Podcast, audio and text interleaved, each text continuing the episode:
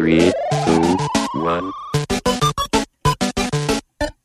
Welcome to the Und damit herzlich willkommen im Spielekeller, Folge 105 mit mir, Chris Hahner, mit Dennis Elgelo Gehlen und mit einem ganz besonderen Gast. Ähm, Dennis, ich würde dich unseren Gast vorstellen lassen, da du ihn deutlich besser kennst. Hau doch ja, mal gerne. raus. Ja, gerne. Ja, wir haben heute den fantastischen Bernd Gottsmann mit am Start. Ein alter, indirekter, direkter Weg Weggefährte, aber er soll sich am besten selbst vorstellen. Bernd, schön, dass du heute da bist. Mega, mega gut, denn äh, ich glaube, wir haben heute viel zu besprechen. Schönen guten Morgen, die Herren. Ich freue mich sehr, da zu sein. Vielen Dank für die Einladung. Äh, ja, Weggefährte beschreibt es äh, ganz gut. Äh, Beschreibung von, von mir selbst. Äh, sind bei 20 Jahre in der, in der Gaming-Industrie, äh, 10 plus Jahre E-Sports, äh, sehr viel im, im äh, Regional- und Global-Bereich gemacht. Ich habe äh, 14, über 14 Jahre für Blizzard Entertainment gearbeitet äh, und im Prinzip äh, an den an ersten Schrittchen und größeren Schritten rund um, um E-Sports für, für Blizzard äh, alles mitgemacht, was es gab. Äh, von alten World of Warcraft, PvP-Zeiten äh, bis hin zu äh, dem finalen Finale, wo ich dann gegangen bin, äh, Overwatch äh, und alles dazwischen mit, mit Hearthstone, äh, goldene StarCraft 2 Zeiten, ähm, Heroes of the Storm äh, Episoden und viel mehr. Äh, habe dann äh, dreieinhalb Jahre für Tencent Game, äh, The Asian Mothership gearbeitet. Sehr, sehr viel an, an Mobile Esports gearbeitet in, in den Jahren, was komplett neu war, Hearthstone mal abgesehen. Äh, und bin jetzt mittlerweile recht frisch, Juni letztes Jahr bei äh, EFG ESL Faceit Group gelandet äh, und kümmere mich da ein bisschen um, um Publisher Operations. Freue mich sehr, da zu sein. Ich habe kurz überlegt, ob ich mein äh, Azeroth Eishockey-Trikot anziehen soll für dich. ähm, passt halt nicht mehr ganz, aber ich verbinde dich einfach immer noch so hart mit Blizzard. Äh, ja, wir freuen uns total, dass du da bist. Für, Danke, für danke. Alle, für alle Leute, die, und davon gibt es sehr viele auf dem Markt, die immer so ein bisschen mit drei traurigen Augen den alten Blizzard-Zeiten hinterher weinen. Äh, mit Bernd haben wir heute jemanden dabei, der in der Prime, der vor allen Dingen, wenn es auch E-Sport geht, dabei war. Und äh, heute können wir so ein bisschen in alten, guten Zeiten schwelgen.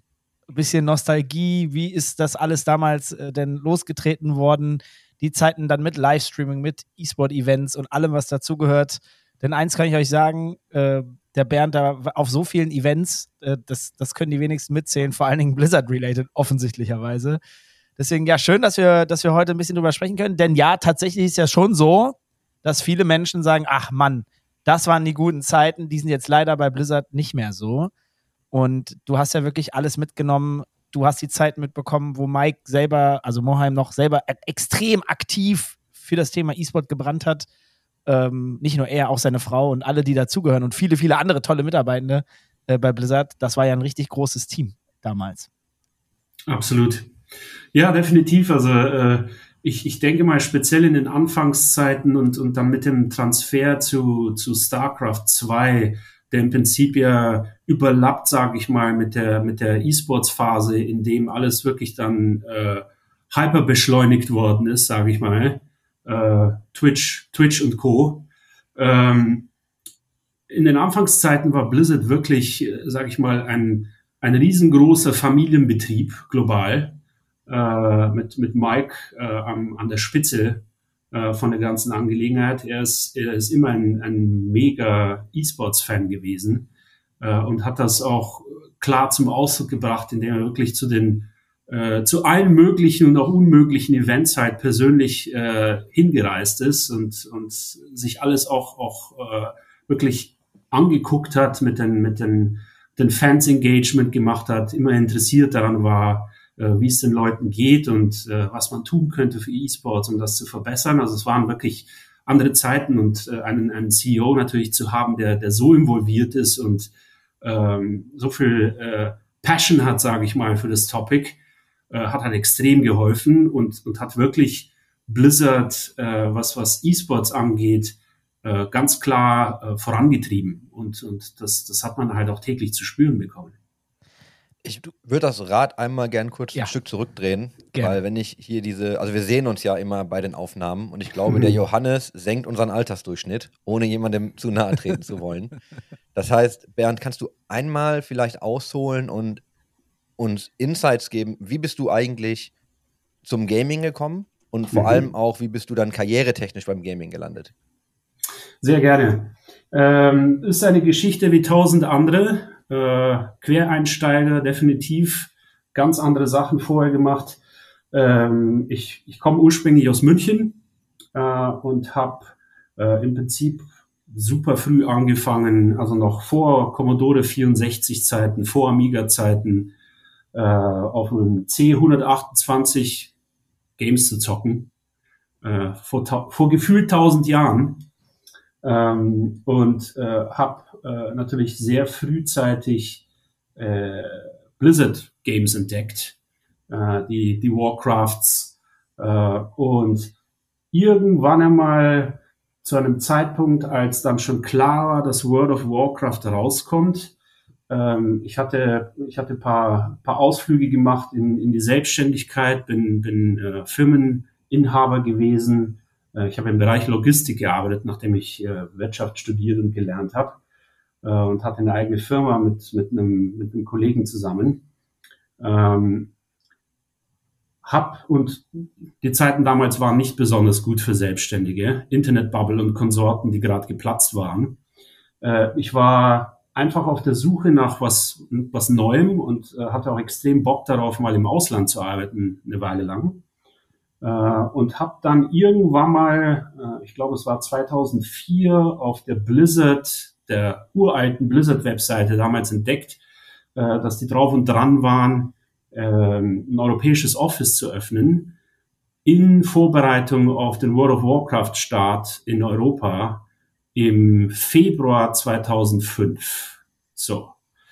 Äh, und habe mich da mal so spontan blind beworben. Ähm, ich habe zu der Zeit extrem viel äh, Diablo 2 gezockt. Ähm, und äh, Warcraft war natürlich auch ein, ein, ein Riesen-Topic. Und äh, wus ich wusste damals nicht, dass sie im Prinzip jeden eingestellt haben, der angerufen hat. Die waren so verzweifelt, äh, ein, ein riesiges, ein riesiges Customer Support Center aufzubauen. Äh, nur, nur so als, als Insider. Das Spiel war damals für, für 350 bis 400.000 Leute angesetzt worden. Das wäre in, im Vergleich zu anderen Online-Games äh, in den Zeiten ein, dann ein Riesenerfolg gewesen für die Firma. Äh, und die haben natürlich, wir, wir kennen alle die World of Warcraft Erfolgsgeschichte. Diese Zahlen sind in den ersten paar, paar Wochen schon easy geknackt worden. Das ging halt dann in, in Millionenhöhe hoch. Äh, und sie hatten zwei Probleme, die sie lösen mussten. Einmal Serverinfrastruktur. Wir alle, wir alle erinnern uns höchstwahrscheinlich noch an die Warteschlangen. Und die zweite Sache ähm, war, äh, Mitarbeiter zu finden, die diesen Wust an, an äh, Anfragen ähm, lösen konnten, technisch und, und äh, Payments und solche Geschichten. Wir hatten ja alle Abos und Subscriptions und, und Playtime, äh, die da durchziehen, durchgezogen werden musste. Und wegen meinem Hintergrund habe ich mich damals recht, äh, recht simpel halt für den Customer Support beworben. Äh, bin sofort genommen worden, bin da äh, typisch deutsch im, äh, im Halbanzug aufgeschlagen äh, und mein zukünftiger Chef hat mir in, in äh, Springerstiefeln und einem Metallica-T-Shirt äh, und, und halbrosa Haaren äh, die Tür aufgemacht. Und äh, einen Monat später war ich Blizzard-Mitarbeiter in, in Vélizy in der Nähe von, von Paris in Frankreich und äh, habe angefangen, mich äh, im deutschen Customer Support für mich um Billing-Probleme zu kümmern. Sprich, wenn, wenn einer von uns mit, äh, mit, äh, mit einem Abo-Verfahren äh, damals für, für die monatliche Gebühr für World of Warcraft bezahlt hat, ähm, haben wir uns dann auf der Billing-Seite halt darum gekümmert, dass äh, Rücklassschriften und Konsorten, so ein schönes deutsches Wort, Rücklassschriften, äh, dass das halt gelöst wird. Äh, und da sind halt die lustigsten Sachen passiert. Äh, den Amerikanern war das Konzept, Konzept Direct Debit und Rücklassschriften und Konsorten einfach äh, unbekannt und da, da kann ich gern später noch lustige Geschichten erzählen. Äh, aber so bin ich äh, im Prinzip dazu gekommen, hatte eigentlich nicht vor, länger als zwei Jahre zu bleiben.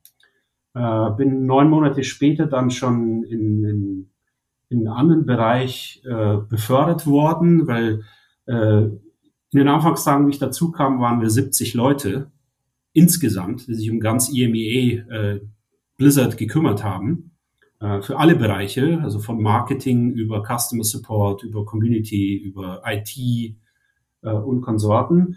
Und knapp drei Jahre später waren es 1400 Mitarbeiter in Europa.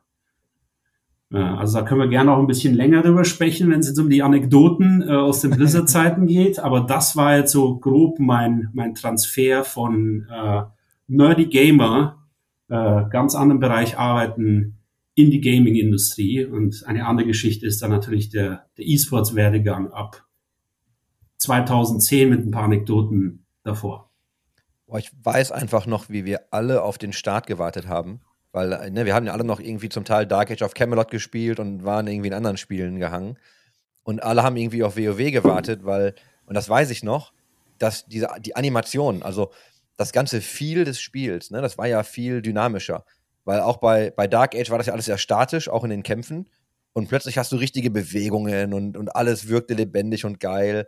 Und wir haben uns damals auf dem, ähm, waren wir auf Gorgonash, glaube ich. Und dann hat irgendwann die ISL gesagt, so ja, das machen wir jetzt zu unserem Server, wo wir dann irgendwie später auch Wettkämpfe betreiben. Und dann war der einfach unspielbar. Ne, weil der einfach so voll wurde, dass wir dann gewechselt haben. Ähm, also einfach so hängen geblieben. Das ist so lange her. Und ich habe diese Erinnerung noch, weil das Spiel für mich persönlich einfach so ein Meilenstein war. Aber auch Absolut. einfach mit der Zeit, die wir, ich würde mal nicht sagen verbrannt haben, aber die wir in das Spiel gesteckt haben. Also ab, absoluter Wahnsinn. Kann man sich heute, glaube ich, gar nicht mehr vorstellen, was das für ein Gamechanger war als Spiel. Absolut. Ja. Ich, während Bernd erzählt hat, habe ich gesehen, wie Chris und ich, ich, für Johannes möchte ich jetzt gar nicht sprechen, jedes Mal innerlich gegrinst haben, man es merken konnte, als auch Diablo erwähnt, ich sofort an meine Diablo-Zeit gedacht habe. Und es war immer so, ja, ja, also da waren immer sofort Momente im Kopf, die man äh, vor Augen hat. Ähm, ja, schön. Also, aber okay, 14 Jahre insgesamt und nach neun Monaten aufgestiegen. Wie ging es denn dann für dich weiter? Also Anekdoten sind übrigens immer sehr gerne gewünscht. Hau bitte raus. Ich glaube, da gibt es mehr, als wir uns vorstellen können. Damit werden wir heute leider, äh, also wir werden nicht so viel Zeit haben, wie wir Anekdoten wahrscheinlich haben. Also bitte äh, raus damit. Absolut. Äh, also ich denk, denke mal, äh, größte Anekdote und, und äh, größter Burner für mich damals, äh, wenn, wenn wir von Billing-Zeiten sprechen, ganz am Anfang. Ich hatte ja gerade erwähnt, äh, Lastschiffe fahren, Direct Debit war, war die, für, für die Amerikaner einfach, ein, die, die haben das nicht verstanden. Äh, da lief schon damals in, in den USA alles über Kreditkarten und in, in Deutschland zu der Zeit hatten ja wirklich nur die, in Anführungszeichen, reichen Leute Kreditkarten oder Leute, die viel gereist sind. Äh, Spaß natürlich, aber äh, Kreditkarten sind ein bisschen später bei uns angekommen. So. Und äh, da gab es dann natürlich Zehntausende von, von Kunden, ähm, speziell junge Leute, du und ich, sage ich mal, äh, die dann eine Rücklassschiff hatten, wenn ihr Abo halt gegriffen hat Ende jeden Monats. Und als guter deutscher Bürger hat man dann natürlich entsprechend ist man ganz schnell, wenn die, wenn die Kohle dann da war, äh, zu seiner Bank gelaufen und hat dann gesagt, äh, okay, ich hatte äh, 65, 99 Rücklassschrift. Äh, hier sind 70 Euro. Bitte an, an, die, an die Bankverbindung, die das versucht hat zu buchen, äh, nachweisen, nachweisen sozusagen. Und äh, damit ist es dann äh, unlocked und ich kann dann hoffentlich bald wieder spielen. Soweit die Theorie. Das Problem war, äh, die die Abrechnung, äh, in, die er in Frankreich damals dann saß, die hat dann von einer Connection, die ihr unbekannt war, dieses Geld dann überwiesen bekommen auf ein reguläres Konto, das dann bei der französischen Bank äh, saß.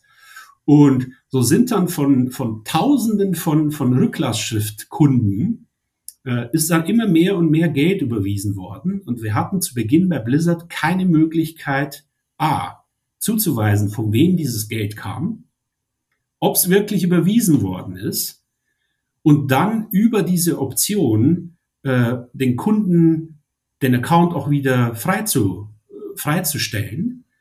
Sprich, du hattest einen Kunden am Start, der hatte sein Geld zwischen 12 und 65 Euro, teilweise mehrere Monate natürlich. Der hatte das Geld überwiesen und konnte aber nicht spielen, weil wir technisch über das System nicht in der Lage waren, das einfach manuell äh, zu, zu unlocken, weil wir nicht nachvollziehen konnten, ob er jetzt wirklich bezahlt hatte oder nicht. So, mit dem Ergebnis, dass, glaube ich, nach über einem Jahr, also bestimmt eine halbe Million an Rücklassschriften auf einem Konto rumgeflogen sind und sich dann eine Taskforce an Leuten dran gemacht hat, äh, da was zu skripten und irgendwann einmal herauszufinden, ob tatsächlich äh, auch eine Connection war zwischen einer Rücklassschrift, einem existierenden Spielaccount und einer tatsächlichen Person, die dahinter stand. Äh, und wir haben, also ich glaube, am Tag bestimmt 4000 Anrufe bekommen. An, an Spitzentagen äh, und mindestens so viele E-Mails und konnten vielleicht, also gefühlt zwei Prozent davon abarbeiten und die Leute sind natürlich Sturm gelaufen. Also wenn du, wenn du Foren gelesen hast in den Zeiten, die guten alten Zeiten, Ja. äh, da, da, da sind die Leute amok gelaufen. Natürlich, jeder wollte gern zocken. Äh, keiner hatte Kreditkarten, was die Alternative gewesen wäre, um wirklich dann äh, diese Rücklassschrift auszugleichen. Easy peasy. Äh, ein, ein Telefonat, kein Problem. Oder über, über die Webseite sogar, die ja natürlich steinalt war äh, damals.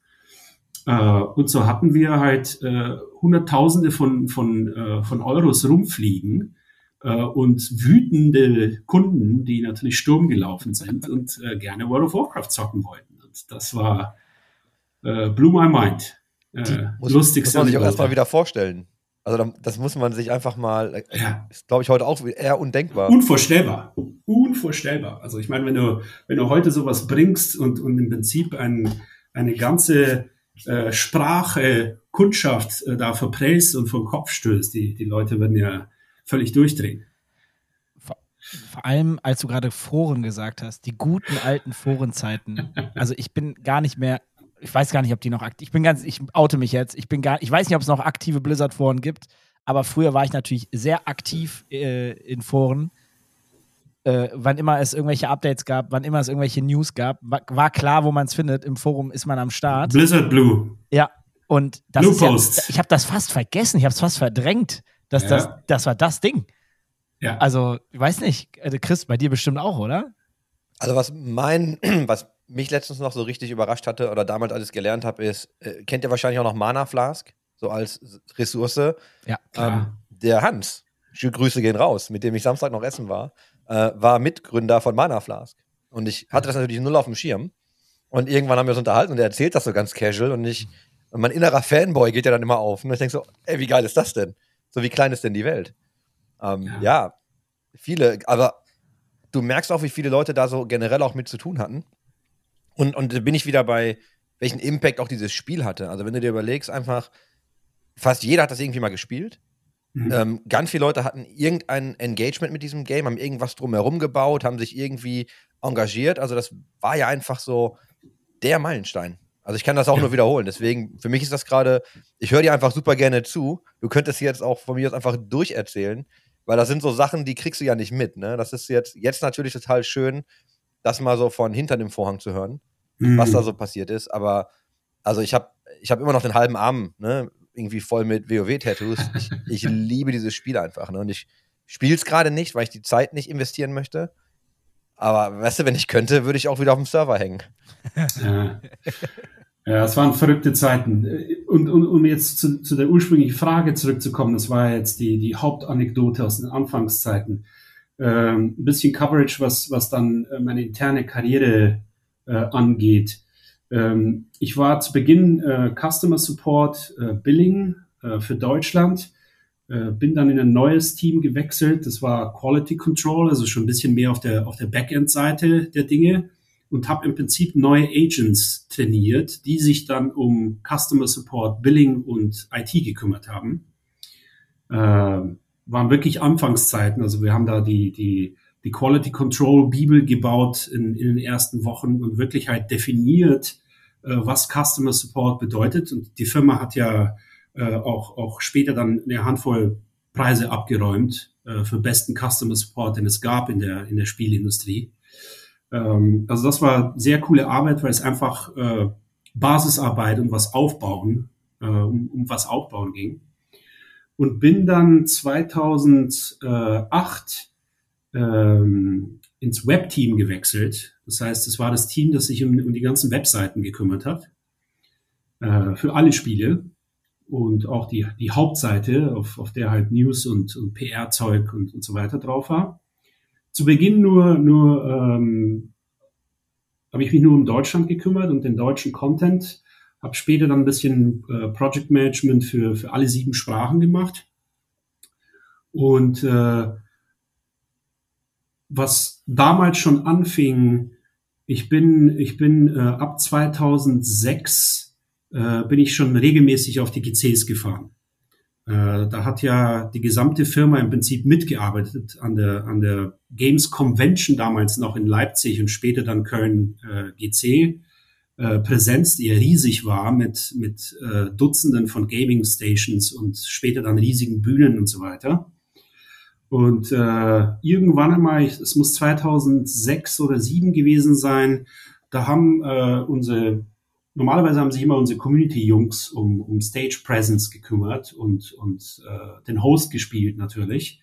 Und irgendwann einmal ist meinem äh, guten alten Freund und äh, auch eine Weile Mitbewohner sogar in Frankreich, äh, Tobias Jahn, der Associate Community Manager war damals, ähm, Knorrock, ja, das war sein, sein Vorname, ähm, ist ihm, äh, hat ihm die Stimme versagt am dritten Tag. GC war ja Dauergeplapper äh, und Dauer, Dauergequatsche und äh, 12, 14 Stunden auf den Beinen stehen. Und er so, hat mir da so das, das Mikro in die Hand gedrückt und da war mal bin ich Stage Host, Host gewesen. So. Und dann hat äh, Management angefangen, mich regelmäßig mitzunehmen. Dazu mehr ein bisschen später. Äh, das waren aber die ersten, mein, war mein erster Kontakt mit Event und auch ein bisschen E-Sports, weil, und da erinnert sich dann Dennis wieder dran und du vielleicht auch, Chris, äh, da wurde dann schon angefangen auf der Blizzard-Bühne, auf der GC, äh, ein bisschen PvP äh, zu, zu laufen und, und Showmatches und äh, Speedruns und, und, und Konsorten später, äh, wo ihr da auch natürlich viele mitgeholfen habt später. Äh, aber das war so mein erster Kontakt mit, mit, mit der Event und auch ein bisschen so dem Competitive und dem E-Sports Environment. Und äh, um jetzt die Karriere abzuschließen, 2010, äh, sorry, 11 gab es dann äh, eine, eine offene Position, das war eine Mischung aus, aus Event und E-Sports. Äh, die beiden Departments hatten einen halben Headcount im Budget. Äh, und da wurde dann eine Hybridposition geschaffen. Und weil ich eben diese GC-Erfahrung hatte ähm, und gleichzeitig halt auch äh, schon ein bisschen älterer Hase war, also zum Zeitpunkt war ich schon über 30, ähm, habe ich mich dann äh, durchgesetzt gegenüber den anderen Kandidaten und habe die, die Rolle bekommen. Nach vier Monaten oder so war dann schon kristallklar, dass das Events jetzt äh, außer Igromir und GC jetzt nicht so viel äh, am Start ist pro Jahr. Äh, E-Sports aber gerade on the rise war. Äh, 2011 StarCraft 2, äh, Milestone und äh, habe dann zusammen mit dem mit dem guten ähm, Bless His Heart Mark Olberts äh, der mein, mein Mentor und, und äh, erster Community Manager äh, von, von Blizzard Entertainment war für Deutschland, äh, waren wir das Zweier Tag Team für, für E-Sports äh, für die nächsten Jahre. Äh, er hat dann angefangen, sich mehr und mehr um das Kreative zu kümmern und äh, Best Practices für, für Turniere und solche Geschichten. Und ich habe ab 2012 dann angefangen, das Team aufzubauen für die ganzen Games und Franchises, die ja dann schön langsam kamen. Äh, die, die Heroes of the Storm, die, die äh, Hearthstones, äh, Overwatch später äh, und, und Konsorten. Und äh, das alles endete dann 2019 mit dem Umzug des E-Sports-Teams, das mittlerweile 22 Leute waren, in die Niederlande weiß gar nicht, wo ich jetzt anfangen soll. Erstens. Könntest du vielleicht beim Gasanbieter helfen, besseren Customer Service äh, zu haben? Das wäre wirklich sehr wichtig. für meine Weite. Also, das wäre schon mal ein Anfang. Äh, äh, ja, das zum einen. Und dann hast du über Events und Bühnen gesprochen und über Games Convention und Gamescom. Mhm.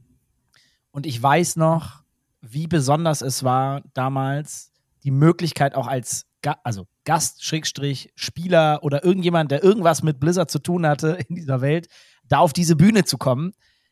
Wenn ich das vergleiche mit heutigen Zeiten, frag mal heute einen Creator oder Creatorin, ob sie irgendwo hin will. Das kostet alles immer in der Regel Schweinegeld. Damals wollten die Leute einfach dabei sein. Sie hatten, also ich weiß noch, wie gerne ich auf dieser Bühne sein wollte. Und wann war das erste Mal? Aber das erste Mal auf jeden Fall war auf jeden Fall ein heftiger Milestone in meiner Karriere. Es gehörte zu, geil, ich hab's auf die Blizzard. Ich habe noch ein Foto davon mit Marius Baumann. Ich weiß gar nicht, ob es das, es war nicht das erste Mal. Aber da haben wir uns umgedreht und im Hintergrund war einfach die ganze Halle voll mit Menschen, die gerade zugeschaut haben. Und wir haben ein Foto geschossen mit allen. Äh, und alle haben äh, so ein äh, Ultra-Zeichen gemacht, damals noch von Take TV, als ich da unsere Take TV Ultras hatte. Das war ziemlich nice. Äh, ja, das, also haben alle so ein U gemacht. Und da war einfach eine Halle. Kannst du, danke, kannst du mal kurz aufklären, was die Take TV Ultras waren? Achso, ja, also die frühe Phase der, der Hardcore-Fans. Also ich, ich glaube, ich war schon einer der ganz frühen, der die Leute wirklich, ich hatte, wir hatten richtige Hardcore-Fans, die einfach alles hatten von Take TV und überall dabei waren. Und, ähm, und dann hatten wir un, unser heutiger Designer, der hat damals ein Ultra-Logo gebaut aus dem Take TV Haus, wurde dann ein U. Und das gibt es auch bis heute noch. Ähm, und ähm, der arbeitet heute bei uns auch mittlerweile. Und ja, äh, da haben die Leute auch das Merchandise und so von gehabt. Hoodies, Zipper, Caps, weiß ich nicht, alles, was es so gab's, gab. Und, ähm, und im Chat war es halt immer, ne, Take TV Ultra, das, äh, das äh, war dann auch das Icon, was du hattest im Chat und so, wenn du dann subscribed hast und so. Ähm, ja, also die, die Hooligans waren am Start. Abgefahrene Zeiten. Gutes Logo. Äh, hatte, hatte ich nicht auf dem Schirm, guck mal. Hatte Ja. ich äh, null auf dem Schirm, dass du das hattest. Ja, also ich bin dann ja irgendwann dann mehr hinter die Kamera gegangen, aber da, da, zur damaligen Zeit war das unverhofft schlau, glaube ich. Also das war, das war einfach nur, weil die Leute Bock halten. Ich glaube, die haben sich selber irgendwie Ultras genannt und dann hat sich das halt so ein Eigenleben genommen, ne? Und äh, war aber geil, war wirklich nice. Also waren, äh, und davon gibt es auch immer noch ein Chor Leute bis heute, die auf die Events fahren. Ne? Also äh, wilde Zeiten. Nicht Ja, mehr die ich hatte- Jüngsten, aber alle noch Ja. dabei. Also, wenn du jetzt auf so einen Home Story Cup gehst, übrigens, Bernd, falls du mal die Zeit finden solltest, äh, ich habe ja gehört, du warst noch nie auf einem Home Story Cup, abseits vom Jubiläum, dem 20.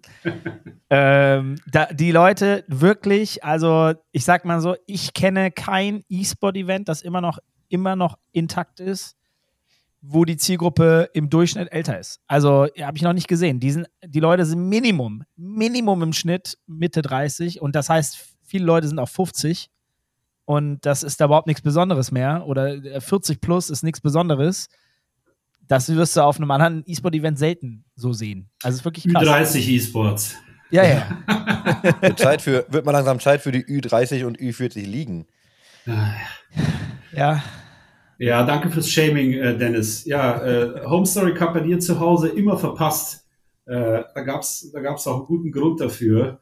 Äh, der, der gute Marc, äh, der Grüße gehen raus. werde ich ausrichten. Äh, toller Gast übrigens für euch irgendwann mal in Zukunft, falls ihr noch mehr Blizzard Insights wollt.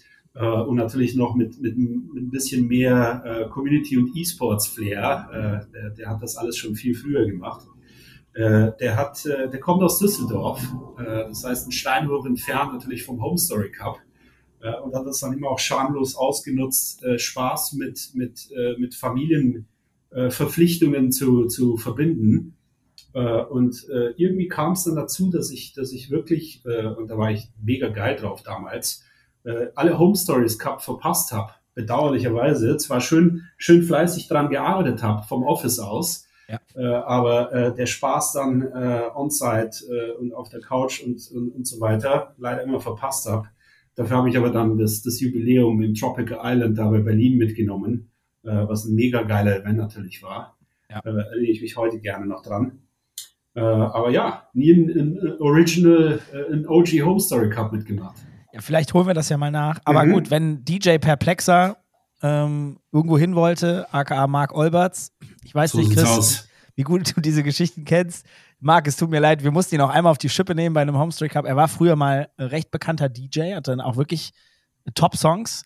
Und äh, Marc Olberts war äh, bei uns damals Resident DJ in Krefeld in der Königsburg ähm, und wohnte halt wirklich ums Eck von der Homestory Cup Location, also vor dem Homestory Cup logischerweise. Das war wirklich noch alles davor. Gab geile, also wirklich geile Connections dahin, äh, unge äh, unverhoffter Dinge sozusagen. Ja, und Marc war natürlich auch immer mit am Start. Ähm, ein Urgestein auch ebenso. Den, also ja, sollten wir echt mal irgendwann bei uns auch in die, in, in die Folge reinholen. Oh ja. Absolut. Also ich wäre, ich wäre heute nicht da, wo ich wäre, karrieretechnisch ohne Marc. Punkt. Und für Ja, mich wart ihr auch die Unzertrennlichen. Also Absolut. ihr kennt ja die, die Vögel, die Unzertrennlichen und Bernd und Marc, wann immer Events waren, ab einem gewissen Zeitpunkt, wenn, also wenn man dich gesehen hat, man Marc auch gesehen. Das, das war, Absolut. Mich also- zuerst, ich bin doppelt so groß. ja, das, das ist tatsächlich wahr. Marc ist halt maximal so groß wie ich. Ja. Also wirklich maximal. Und, und Bernd, du bist doch locker zwei Meter. Also, Ja, zwei Meter drei. Ja. Unschlagbares Tech-Team. Waren, waren äh, sehr coole Zeiten. Und wie gesagt, äh, da, da werde ich ihm auch, auch immer äh, unfassbar dankbar für sein. Äh, wir haben dann auch wirklich, also unsere, unsere Karriere hat auch zugleich angefangen. Äh, wir haben am selben Tag bei Blizzard angefangen. Ach, okay. Ja. Äh, Im April 2005. Und äh, waren beide Raucher, äh, waren beides ältere Herren, Herrschaften. Äh, da wurde dann sofort auch, auch äh, Kontakt geknüpft und so. Er hat im Community-Team angefangen und ich in, in Billing damals. Äh, sind auch bis heute äh, sehr gute Freunde. Äh, letztens mit ihm gesprochen, aber äh, was immer ich bei Blizzard erreicht habe und wo immer ich heute bin, gäb's nicht ohne Mark Olberts. So, also das ist definitiv ein Statement. Das, äh, Das ist auch schön. Also, Ja, das ist auch ja, mal, finde ich, ein absolut. schönes Lob. voll. Ja. Lass uns doch gerne mal ein Stück weiter hüpfen, weil du hast Ja, über die Ich wollte noch, Ja. ich wollte noch was zu Heroes of the Storm einwerfen. Ja. Also Das war, glaube ich, das war, glaube ich, eine meiner größten Fehlpredictions, sagt man. Also, ich habe das, ich habe das damals announced, ne, das kam alles so in, es wurde halt irgendwie alles kommuniziert, es wurde ein bisschen erzählt, was das ist und ich habe mir damals gedacht, holy shit, jetzt bauen sie quasi dieses Game und du kannst jeden Charakter spielen aus deiner komplett emotionalisierten Blizzard-Historie. Und das geht ja zurück, ich weiß nicht, also ihr habt auf dem Schirm, ihr seid alt genug, aber so Lost Vikings, ne, dass du irgendwie alle drei spielen kannst, auch als Tag-Team dann in diesem Game. Und dass du eigentlich so, also ich sag's jetzt ganz salopp, dass du sowas hast halt wie League, aber mit all den Charakteren, zu denen du schon so einen krassen emotionalen Connect hast. Und ich habe mir damals gedacht, ah, das geht durch die Decke. Also das, das fliegt sowas von, das ist einfach nur genial. Und dann ist es nicht Famous passiert. last words. Ja, genau, aber da, da weiß ich auch noch, dass ich, ich war so überzeugt und ich war so gehypt davon. Ja, dann ist es einfach nicht Äh, passiert.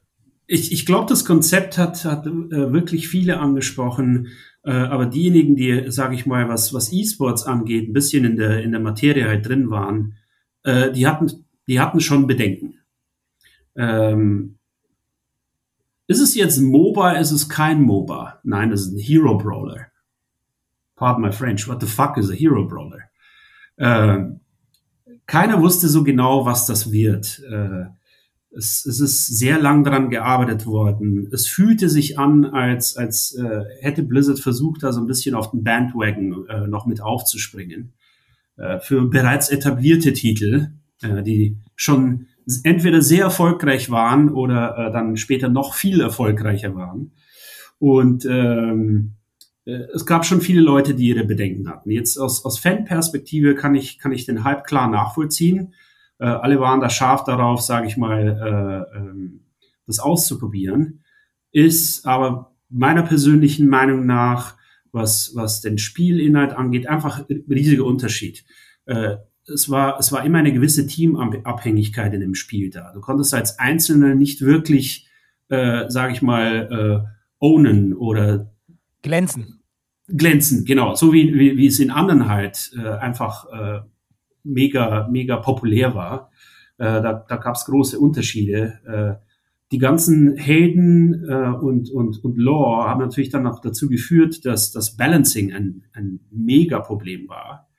Ähm, also es hat, es hat ganz viele äh, Kinderkrankheiten gehabt und, und hat es nie wirklich geschafft, äh, sage ich mal, äh, ans, ans Licht zu kommen und, und hat immer so ein bisschen so ein Schattendasein äh, geführt.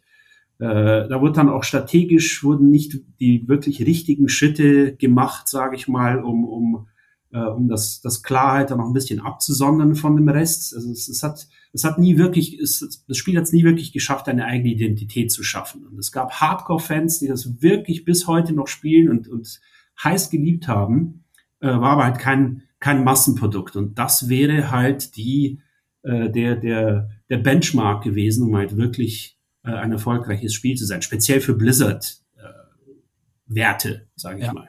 Also kann ich mich tatsächlich nur anschließen. Es gibt kaum ein Spiel, wahrscheinlich nur StarCraft und Warcraft 3 dann damals, die ich, wo ich so viele Spiele in so kurzer Zeit gemacht habe.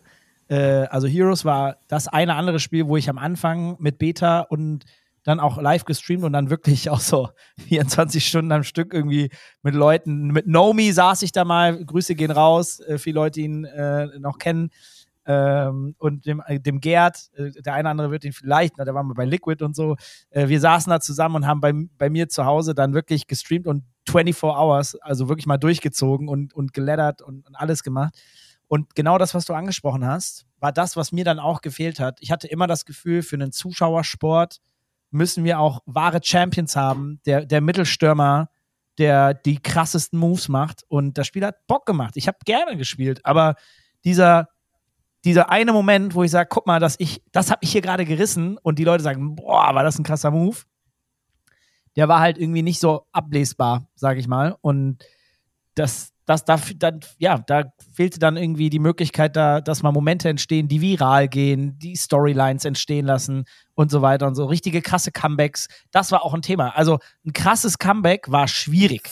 Es war extrem schwierig. Es ging immer, Sehr eine. Weile, ging- war schon eine Weile her, aber es war immer, du hast ja dann äh, gewisse Utility-Vorteile ab einem gewissen Level gehabt und, und damit konntest du halt dann krassen äh, Vorteil erspielen und den wieder zu verlieren, das war halt sehr schwer. Also wenn du einmal so einen Vorteil hattest, dann war Comeback schon sehr, sehr, sehr, sehr schwer. Ähm, ja, aber hat, ich muss sagen, ich habe sehr gerne gespielt, aber ja, ich gebe dir bei allem, was du sagst, recht.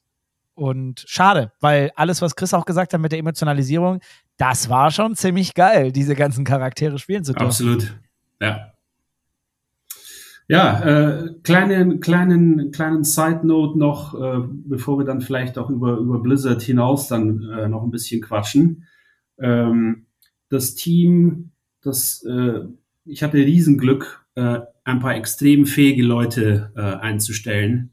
Äh, das ist eigentlich äh, mein das stolzeste Teil, sage ich mal in Anführungszeichen, von, äh, von abgesehen von den ganzen coolen Events, die man natürlich mitgenommen hat und Erlebnissen wie äh, eine Handvoll BlizzCons, GCs, äh, IEMs und Dutzend andere Events, an denen man mitgearbeitet und mitgestaltet hat.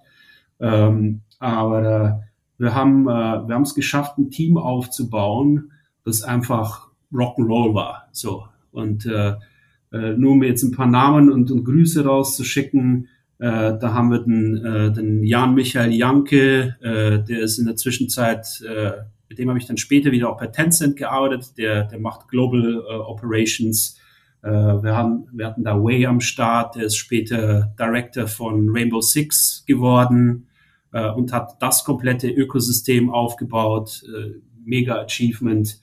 Ähm, ein Shoutout auch an, an, äh, an Atem, äh, auch ein Urgestein, ein junges, aber definitiv Ja. Urgestein in der E-Sports-Industrie, äh, der sich um StarCraft 2 und, und Heroes gekümmert hat und äh, dann Jetzt der kurzfristig Commissioner bei Riot für Commissioner LEDs. Burrell, ganz genau. Und zwischendurch auch noch bei, bei EFG, ESL gearbeitet hat. Ja. Ähm, also ein Haufen, Haufen Leute, die, die äh, wirklich aus der E-Sports-Industrie mittlerweile nicht mehr wegzudenken sind und äh, ein Haufen andere, die, die auch an, an Valorant äh, in der Zwischenzeit gearbeitet haben äh, und bei Riot und, und anderen Firmen untergekommen sind, Ubisoft. Äh, mega Team und, und war wirklich halt auch so ein, so ein kleines Familiengefüge, das sich einfach um alle E-Sports-Titel gekümmert hat. Und ähm, war eine coole Zeit. So. Absolut. Also jetzt, wo du es gerade aufzählst, welche Menschen da alle an, an, an einem Haufen gearbeitet haben, was für talentierte Menschen, äh, absoluter Wahnsinn. kleine Anekdoten von meiner Seite. Ich erinnere mich immer sehr gerne an die BlizzCons zurück, denn das Community-Team hat ja auch immer eingeladen, dann ein bestimmt, also eine gewisse Zahl an Menschen aus den Communities aus äh, ganz Europa, äh, respektive natürlich auch USA und so weiter, aber ähm, es gab dann immer nettes Essen. Äh, also das Treatment von Blizzard war schon anderes Level. Das gibt es ja jetzt so auf dem Niveau gar nicht mehr, wenn man sich das mal zurück äh, erinnert. Also teilweise mit Einladung, mit Flug und, und allem, was dazugehörte und dann äh, äh, Meet and Greet mit der ganzen äh, ja, erweiterten Blizzard-Familie, sozusagen die Leute, die von außen sozusagen an, mit Blizzard arbeiten durften. Das waren schon, äh, muss ich sagen, also wirklich sehr, sehr tolle Momente, die ich immer gerne, an die ich mich immer gerne zurückerinnere. Absolut. BlizzCon was the place to be. Da, Oh ja. da kamen alle zusammen, die, die, die blau mochten. So. Ja. Ich Oh ja. finde das ein guter Moment. Ähm, auch, auch für eine Überleitung dann in die Zeit nach Blizzard. Und ich würde dir jetzt einfach dann die Frage stellen, ähm, warum verlässt man das denn dann nach all den Jahren? War es einfach Zeit für was Neues oder was war so dein Gedankengang dabei? Ähm, verschiedenste Gründe. Ähm, äh, ein Hintergrund, was die, was die Firma anging. Ähm, wie ich dazu kam, 2005 hat, äh, hat Blizzard noch zu Vivendi gehört. Äh, da hatten die ganz einfach einen anderen Besitzer. Und da gab es dann später irgendwann mal, äh, ein paar Jahre später, einen Swap, äh, den, den berühmt-berüchtigten äh, mit Activision, äh, wo Activision Blizzard dann ein Gefüge wurde. Äh, und in den Anfangsjahren äh, war sehr wenig von zu spüren, äh, in Anführungszeichen. Und das zog dann, sage ich mal, so ab 2014, 15 fing das an, dann massiv anzuziehen, äh, dass Activision und Blizzard als, als Firmen einfach näher aneinander gerückt sind.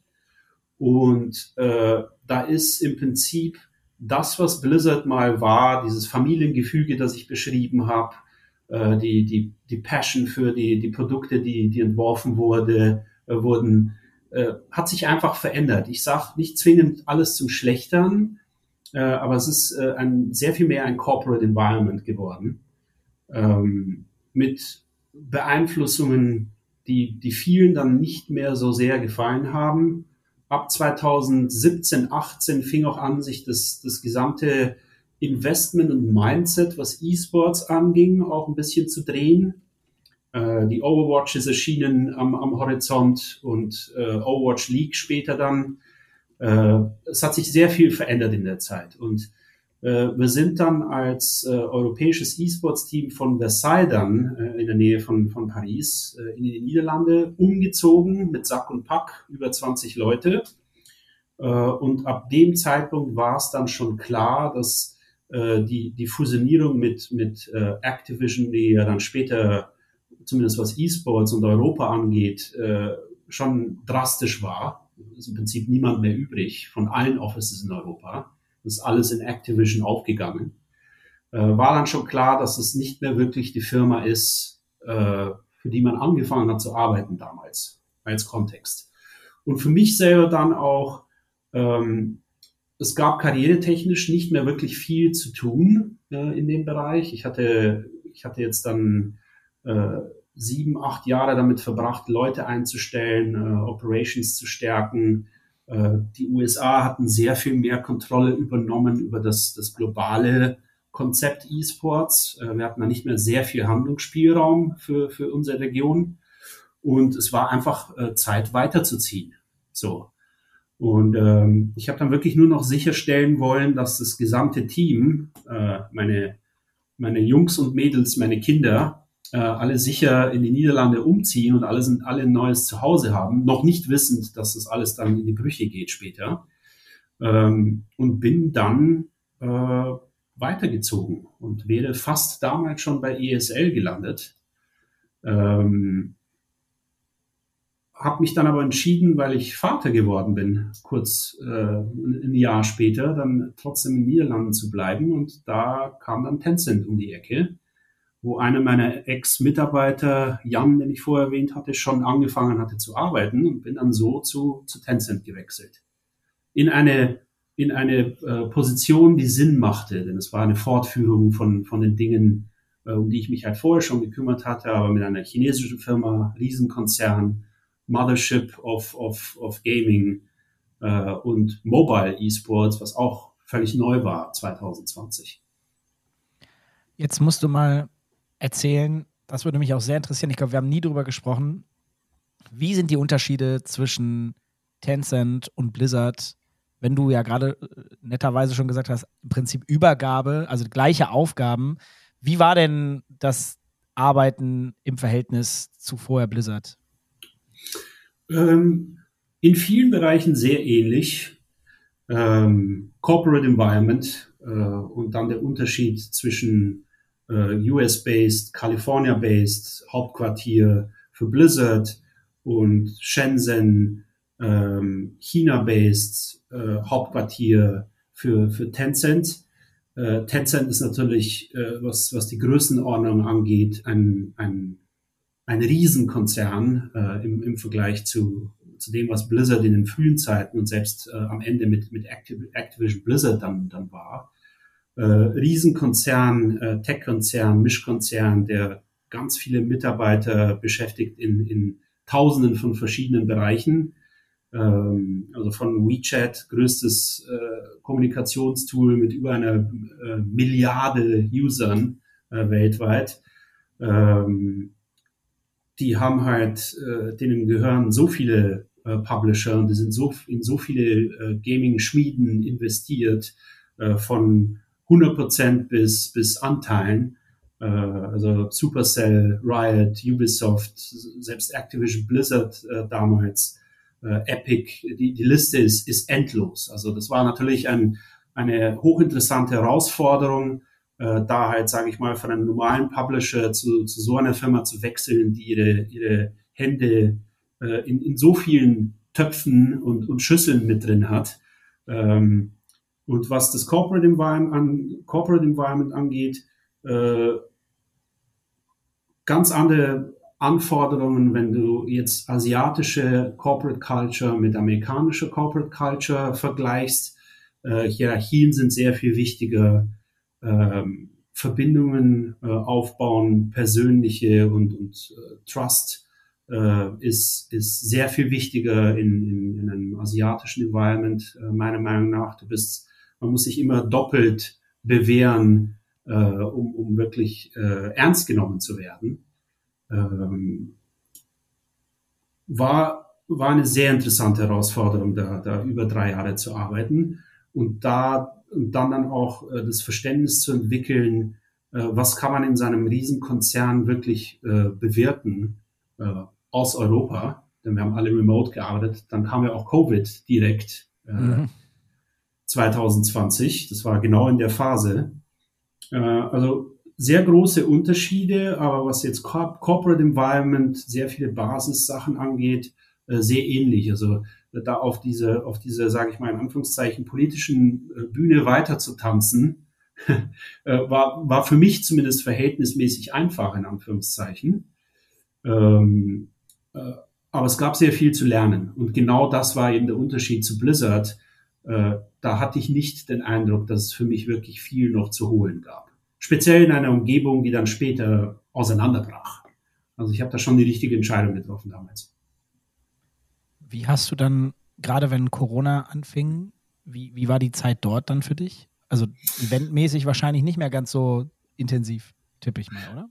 Null. Also wie, wie die, die, die gesamte E-Sports-Industrie musste ja damals umdenken. Also äh, Events, äh, ob es jetzt fünf oder 5000 Leute waren, waren einfach nicht mehr vor, vorstellbar für für anderthalb Jahre. Äh, das Team hat sich eigentlich dann äh, sehr intensiv damit beschäftigt, äh, auf, auf Remote umzustellen. Ein, ein, ein Fokus war, wie man, wie man dann Teams miteinander spielen lassen kann mit, mit Fair Ping und, und ähnlichen Herangehensweisen. Wie stellt man Broadcast um? Kann man Safe Environments in kleinen Studios schaffen, lokal, um die Leute äh, dann ins Studio zu bringen und zumindest ein bisschen Aufnahme zu betreiben, äh, damit zumindest Talent äh, einen ordentlichen Shoutcast machen kann, äh, HomeKits äh, entwickelt, die man den Leuten nach Hause schicken konnte, damit sie halt so, so Basic Greenscreen Screens hinter sich aufbauen konnten äh, und das ein bisschen halt äh, professionelles Studio-Environment, äh, Flair entstehen kann für die ganzen Broadcasts. Äh, sehr viel, sehr viel, äh, sehr viel versucht zu forschen, in welchen Ländern potenziell es sicher wäre, äh, paar Teams zusammenkommen zu lassen und dann ein paar äh, Group Stages und Finals laufen äh, zu lassen. Also da ist wahnsinnig viel in Infrastruktur in dem Bereich investiert worden, ähm, damit Mobile Esports äh, trotz allem weiter lief und, und fair war. Und was uns sehr geholfen hat in der Zeit, äh, Gaming zu Hause, E-Sports-Konsum ist ja durch die Decke gegangen, weil natürlich alle zu Hause saßen und äh, scharf auf Content waren. Und äh, Zuschauerzahlen und, und äh, Spielerzahlen für die ganzen Titel von, von Tencent äh, runter bis zu, zu allen Publishern, äh, die ihnen gehören oder an denen sie beteiligt waren, äh, war Wahnsinn damals. Also das, das ist alles durch die Decke gegangen während, während Corona. Das jetzt vielleicht ein bisschen aus dem Off und ich will jetzt nicht zu weit weg, aber mich würde interessieren, auch nochmal aus heutiger Perspektive, weil du hattest ja auch so äh, Firmen wie ne, Super Evil Megacorp, die ja dann angefangen haben mit Vainglory. Die haben ja damals voll auf Mobile gesetzt und halt schon gesagt, ey, ne, also Tablets werden Desktops ablösen. War mhm. natürlich deutlich früh, mit, also viel zu früh wahrscheinlich mit ihrem Assessment. Aber wie stehst du denn generell mit allem, was du dann gesehen hast, zu Mobile Gaming? Weil das bei uns ja auch immer wieder aufkommt. Sehr gute Frage. Ähm, ich bin persönlich der Meinung, dass äh, PC und, und äh, Console, Console Gaming Esports äh, für eine sehr lange Zeit nicht wegzudenken ist. Vielleicht wird es nie komplett verschwinden. Ähm, Fakten und Zahlen allerdings zeigen deutlich auf, dass das äh, Mobile Gaming, Mobile Esports ebenfalls nicht wegzudenken ist. Und, und der Grund ist, ist ganz einfach die Hardware, die dafür benötigt wird, trägt jeder in seiner Hosentasche mit rum. Ähm, ich denke, die westliche Welt ist, äh, was, was, äh, was äh, die, die Datenanbieter angeht, die Vodafones, äh, Telekom und Konsorten, äh, einfach noch ein bisschen hinterher im Vergleich zu Asien. Äh, wenn du in vielen asiatischen Ländern äh, U-Bahn fährst oder Public Transport benutzt oder äh, auf einem auf einem Platz irgendwo rumsitzt im Café oder so, äh, da ist halt 4G, 5G äh, einfach Standard. Du, du kannst da, egal wo du bist, wo du dich befindest, immer spielen. Die haben auch eine ganz andere Beziehung zu Telefonen. Ähm, wenn du mein Alter erreicht hast und heute essen gehst mit jemandem äh, und dein Gegenüber äh, den, den halben die halbe Zeit am Telefon sitzt, äh, ist, empfinde ich das als unhöflich. In Asien ist das Telefon ein, ein, ein dritter Arm. Äh, da ist es völlig normal, dass 20 Leute um den Tisch rumsitzen und, und äh, sag ich mal, äh, lecker essen und 18 der Leute sind irgendwie an ihren Telefonen beschäftigt äh, und äh, gucken ab und zu mal hoch und, und äh, teilen ihre Meinung über Topics, die da am Tisch halt noch besprochen werden und, und essen. Das ist, das ist kulturell ganz anders ähm, akzeptiert, das Telefon. Äh, für uns ist immer noch ein, ein Tool, sage ich mal in Anführungszeichen. Und äh, da wird mit angerufen und Messaging betrieben und, und, und. Äh, in Asien ist das einfach äh, ganz anders integriert ähm, im, im, im Day-to-Day.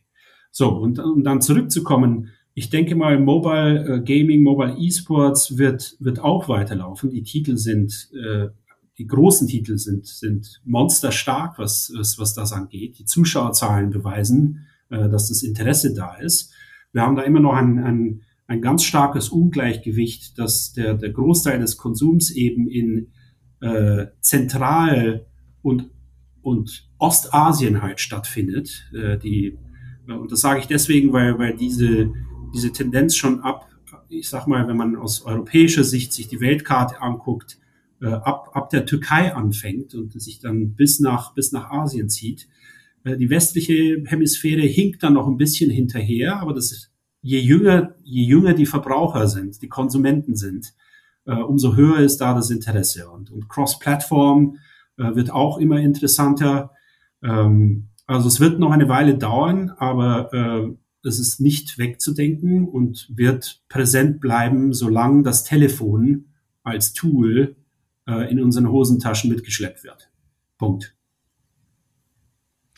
Glaube ich sofort.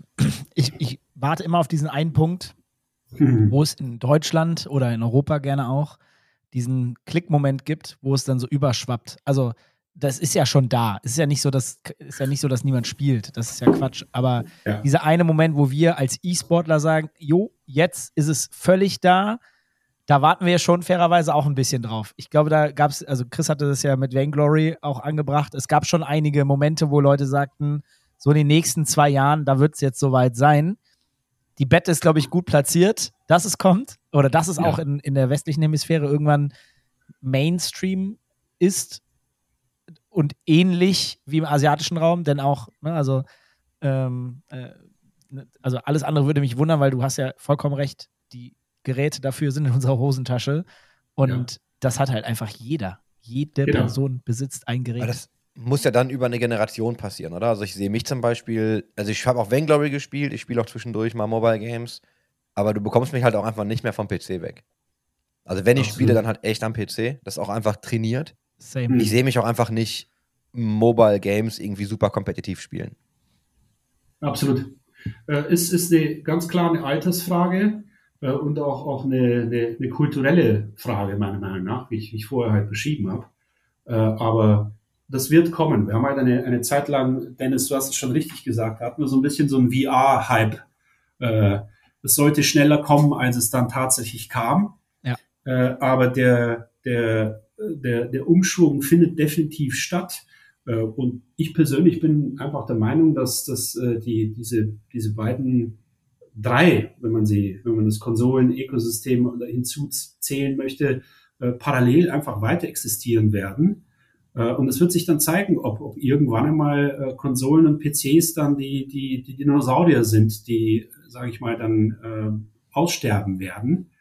Ähm, Falls ja, ich glaube, es wird trotzdem sehr lange dauern, bis das irgendwann mal der Fall ist. Und wer weiß, wo die Technologie dann zu dem Zeitpunkt stehen wird. Vielleicht haben wir das alles eingepflanzt in unseren, äh, keine Ahnung, Fingern oder, Ja. oder der Stirn oder so. Ja, wir alten Boomer, also Ja. für mich ist ja PC immer das Ding, weil ich behaupte ja auch nach wie vor, highest competitive play geht nur am PC mit Maus und Tastatur und natürlich dem Headset, aber das kann man natürlich woanders auch haben. Aber Maus und Tastatur ist halt das Ding und noch kann mich keiner überzeugen, dass das mit anderen Gerätschaften auf ähnlichem Level möglich ist. Natürlich kann man da auch high competitive sein, aber Maus und Tastatur ist einfach das Ding. Also da, da braucht es noch eine Menge, um mich da wegzukriegen. Absolut. Bin sehr gespannt. Absolut.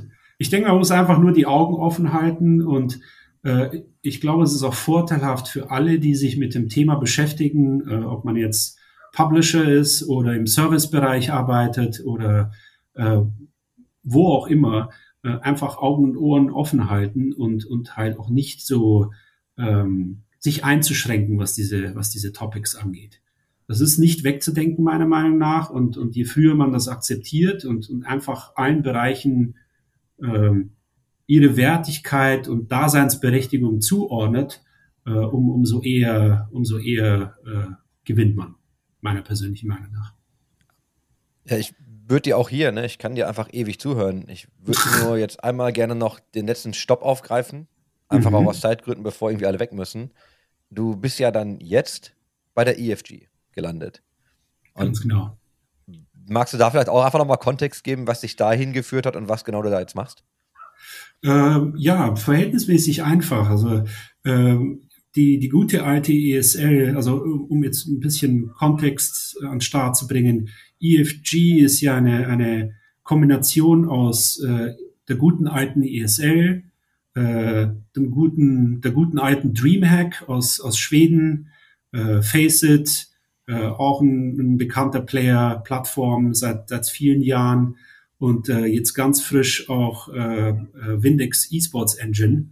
Äh, ebenfalls äh, ein Haufen Leute, die man äh, seit, seit Jahren auf dem speziellen nordamerikanischen Markt äh, kennt. Also es war für mich ein bisschen äh, going in circles, sehr witzig, äh, zu, zu EFG dazuzukommen. Ähm, ich habe äh, mit, mit ESL, Dreamhack äh, und auch Faceit zum Teil Esports Engine Leuten auch über, über zehn Jahre zusammengearbeitet ich kenne äh, die, die ganzen alten Gründer und viele der Mitarbeiter, die, die jetzt noch da am Start sind, äh, seit, seit Jahren. Äh, war immer mehr als nur ein, ein, ein Business, eine Business-Verbindung, sondern wirklich halt auch äh, Freundschaften, die da entstanden sind. Und ähm, wir haben immer miteinander liebäugelt, sage ich mal in Anführungszeichen, äh, mit, mit ESL. Äh, gab ein, zwei Versuche, äh, mich darüber zu ziehen. Äh, ich war natürlich auch, auch sehr interessiert, äh, habe aber halt äh, Blue Blood äh, geblutet, äh, in, bis 2018 zumindest. Und ähm, nach äh, über drei Jahren Tencent, da fanden dann auch intern Umstrukturierungen statt. Ähm, ich, ich hatte einfach auch keine wirklich große Lust mehr, sage ich mal, auf, auf, äh, auf Corporate Environment. Äh, und EFG äh, hatte angefangen, halt natürlich in, in anderen Größenordnungen zu arbeiten. Ähm, Gab es dann eine, eine Option, äh, zu, zu ihnen dazuzukommen. Äh, die hatten komplett auf Remote umgestellt, was für mich sehr vorteilhaft war, nach, nach äh, etlichen Jahren Tencent Remote arbeiten. Und äh, hatte dankbarerweise halt auch die Option, mir ein bisschen aussuchen zu können, in Anführungszeichen, in welchen Bereichen ich arbeiten will. Und ähm, Bread and Butter, äh, Publisher Operations bin ich halt immer äh, für die Publisher auf der anderen Seite des, des Tisches gesessen, wenn es um, um die Verhandlungen äh, ging äh, mit den mit den Service Providern und Third Parties. Und äh, jetzt kümmere ich mich um, um ein kleines Team bei EFG, äh, die genau diese White Label und Hybrid Sachen bei, bei EFG machen, Kostkalkulationen von von White Label Service äh, und auch Project Management für, für viele dieser, dieser Projekte, äh, für alle Publisher global, was super interessant ist.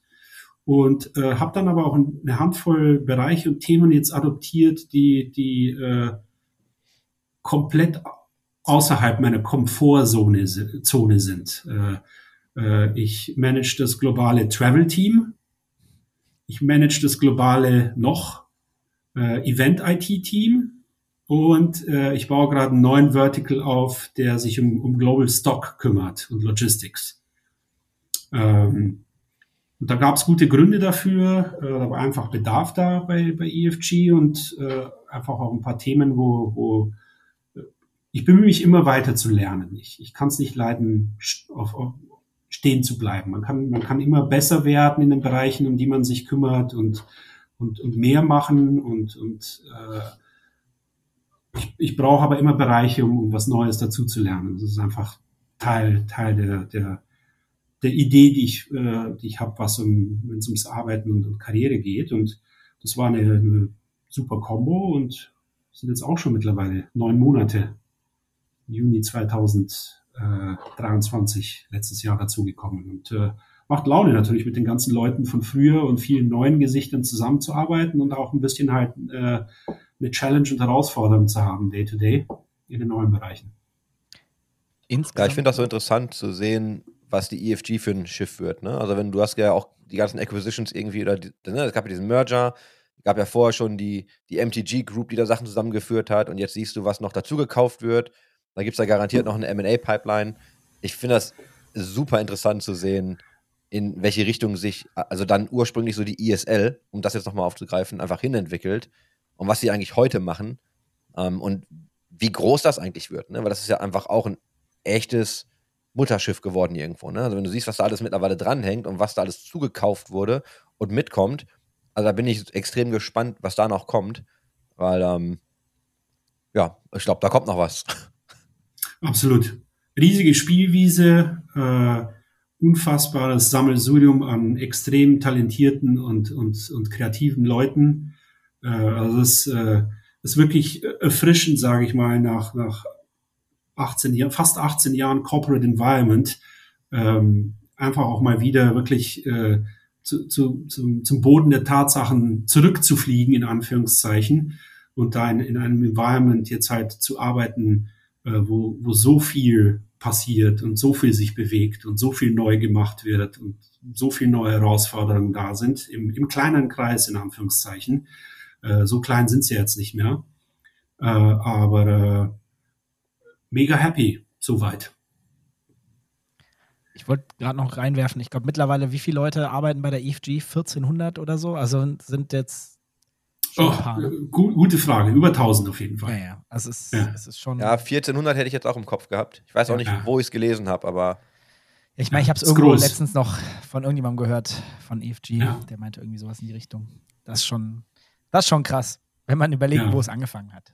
Ja, absolut, absolut. Und äh, darum sage ich, es ist, es ist für mich halt, äh, es ist, es ist äh, an einem neuen Punkt im selben Kreis weiterzumachen. Und äh, äh, macht total Bock. Also sehr happy soweit. Äh, viele schöne Herausforderungen, äh, sehr viele coole Projekte, an denen man arbeiten kann und, und auch tatsächlich halt in, in ein paar Bereichen zu arbeiten, die ich vorher nie angefasst habe, äh, was, was Laune macht und trotzdem halt an, an alten Themen weiterzuarbeiten, diesmal auf der anderen Seite des Tisches, was Ja. sehr cool ist als Komma. Worauf freust du dich am meisten mit dem Ausblick in die Zukunft? Jetzt auch mit der neuen Rolle und generell, wie du den Markt so wahrnimmst. Hast du da irgend, vielleicht auch irgendwas, was dich persönlich äh, begeistert oder begeistern würde in der Zukunft? Ähm, ich denke, eSports Gaming hat es nicht einfach gehabt, die letzten äh, Wochen und Monate. Ich meine, wir haben alle die, diese, diese, diese Umwälzung gesehen, die stattgefunden hat mit den, mit den ganzen ähm, mit den ganzen Leuten, die ihre, ihre Jobs verloren haben in der Industrie. Und äh, das Jahr hat, was das angeht, ja auch wirklich äh, nicht besonders gut angefangen mit Hiobsbotschaften links und rechts. Äh, ich habe mich regelmäßig mit sehr vielen Leuten, die in der Industrie arbeiten, und, unterhalten über das Topic.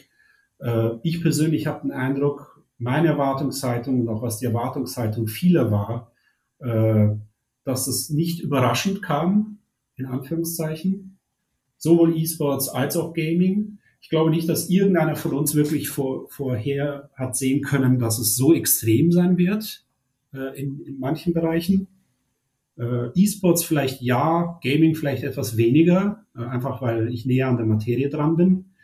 Ähm, aber ich denke mal, das sind ganz normale Zyklen, durch die, durch die eigentlich im Prinzip fast alle Industrien durchlaufen, regelmäßig. Äh, diese Industrie ist noch verhältnismäßig jung, also der, der, der Schockeffekt war neu für viele, denke ich mal. Ähm, ich habe ich arbeite jetzt ja doch schon ein paar Jährchen, auch, auch in anderen Bereichen. Äh, mich hat es persönlich nicht sonderlich überrascht. Äh, ist natürlich tragisch, speziell wenn, wenn man viele der Leute kennt. Also worauf ich jetzt eigentlich am meisten warte, ist, dass sich alles etwas äh, stabilisiert. Phoenix aus der Asche, sag ich mal.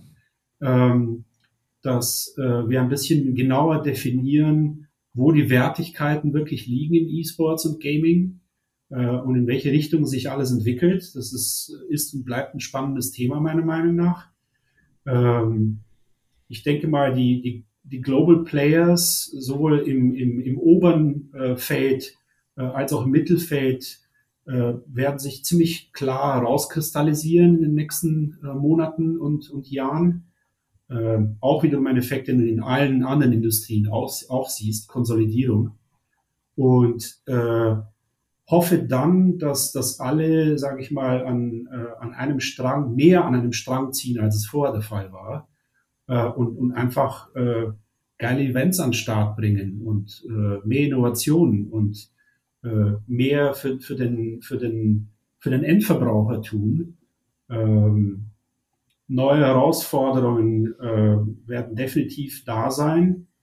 Und ich denke, die E-Sports-Industrie als Ganzes äh, muss einfach ein bisschen genauer gucken, äh, wie, wie das alles sustainable wird und, und bleibt. Also dieses, dieses, diese VC-Money-Burn und Investmentkapital, das äh, mit beiden Händen verbrannt wird in der Hoffnung, dass irgendwas draus wird äh, und, und verrückte Ideen, äh, die dann von zehn gleichzeitig aufgegriffen werden, gefühlt und äh, dann wie, wie, wie Pilze aus dem Boden schießen. Ich denke, die Zeiten sind einfach vorbei. Äh, ich hoffe auch, dass die Zeiten für, für äh, Shady Esports Experts, die auch wie Pilze aus dem Boden geschossen sind, äh, auch vorbei ist. Er gibt gar nicht mehr so Ähm, viele Die, davon, machen, die machen jetzt alle Metaverse und AI und so. Ja. Äh, meinen Segen haben sie. ähm, äh, good riddance, da kann ich da nur sagen. Äh, also Stabilität und ein bisschen mehr Vernunft, Common Sense, Konsolidierung sind so für mich die drei Haupttopics für die, für die Folge Monate und Jahre. Ja, das Da, ist eigentlich, da freue ich mich auch drauf. Das ist eigentlich auch das perfekte Schlusswort. Wir haben uns das Mm. trotzdem zur Aufgabe gemacht und ich weiß, dass du das ganz viele Namen schon genannt hast. Wir haben uns aber immer zur Aufgabe gemacht, unsere Gäste zu fragen, wen sie uns denn empfehlen würden. Also eine Person, die wir unbedingt einladen müssen, um auch mit dieser Person zu sprechen. Ich glaube, du hast das dem Johannes schon beantwortet. Ich würde dir die Frage jetzt trotzdem nochmal stellen. Und dann würde ich dir aber auch gleichzeitig das letzte Wort erteilen. Und du darfst gerne nochmal alles loswerden, was du loswerden magst. Vielen Dank. Also äh, hat mega Laune gemacht, natürlich äh, hier mit euch zusammenzusitzen und zu plauschen. Sehr schön. Vielen Dank für die Einladung. Äh, Wenn es jetzt um einen Namen geht, äh, ich kann auch drei nennen oder fünf oder zehn. Wenn es um einen Namen geht, würde ich definitiv äh, Mark Olberts, das äh, DJ Perplexer äh, Urgestein vorschlagen. Ich muss Chris dir das Video schicken von Perplex. Ja, mega. Äh, der, der hat einfach auch super viel zu, zu erzählen und äh, schließt auch den Kreis für viele der Geschichten, äh, die ich erzählt habe und, und meinen Werdegang. Äh, und in, in zweiter Instanz äh, wären es dann die Leute, die ich im Prinzip oder wir, Marc und ich, dann eingestellt haben äh, und die dann bei den verschiedenen, vielen verschiedenen Firmen gelandet sind. Die haben, die haben halt dann eine andere Sicht der Dinge, weil es einfach die nächste Generation ist. Ähm, und was das Abschlusswort angeht, äh, hat riesen Laune gemacht, äh, da zu sein und uns mich einfach mit euch zu unterhalten und so. Äh, man denkt über vieles, viele der Dinge ja auch nicht äh, regelmäßig nach. Also äh, Dennis hat es da schon ganz richtig gesagt. Äh, Beide eigentlich.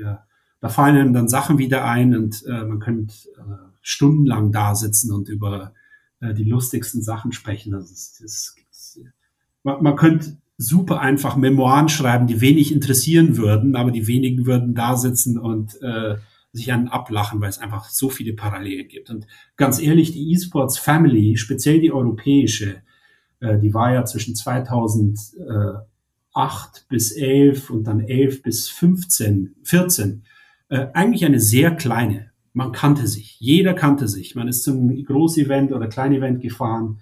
Äh, alle Gesichter waren bekannt. Man wusste genau, wann wer wohin geht und was gemacht hat. Äh, die neuesten Gerüchte wurden ausgetauscht. Und äh, in der Welt leben wir einfach nicht mehr. Wenn ich heute, heute irgendwo hinfahre, äh, 80 Prozent der Leute, keine Ahnung. Also die Zeiten haben sich geändert, aber äh, so is life. Ich meine, wir wollen uns ja vorwärts entwickeln und nicht stehen bleiben. Vielen Dank für die Einladung. Ja, danke, dass du dir die Zeit genommen hast. Ich glaube, wir haben an der Oberfläche gekratzt und Ja. könnten das mit dir nochmal wiederholen, Absolut. was wir vielleicht auch irgendwann tun werden. Ähm, Gerne. danke, dass du dir Zeit genommen hast und danke, dass du vor allem so spontan und trotz deines vollen Kalenders äh, jetzt hier warst und dir auch wirklich so viel Zeit genommen hast für uns. Sehr, sehr gerne und vielen Dank für die Einladung. Dann dir viel Erfolg und ja, auf Wiedersehen. Danke, danke. Ciao, ciao.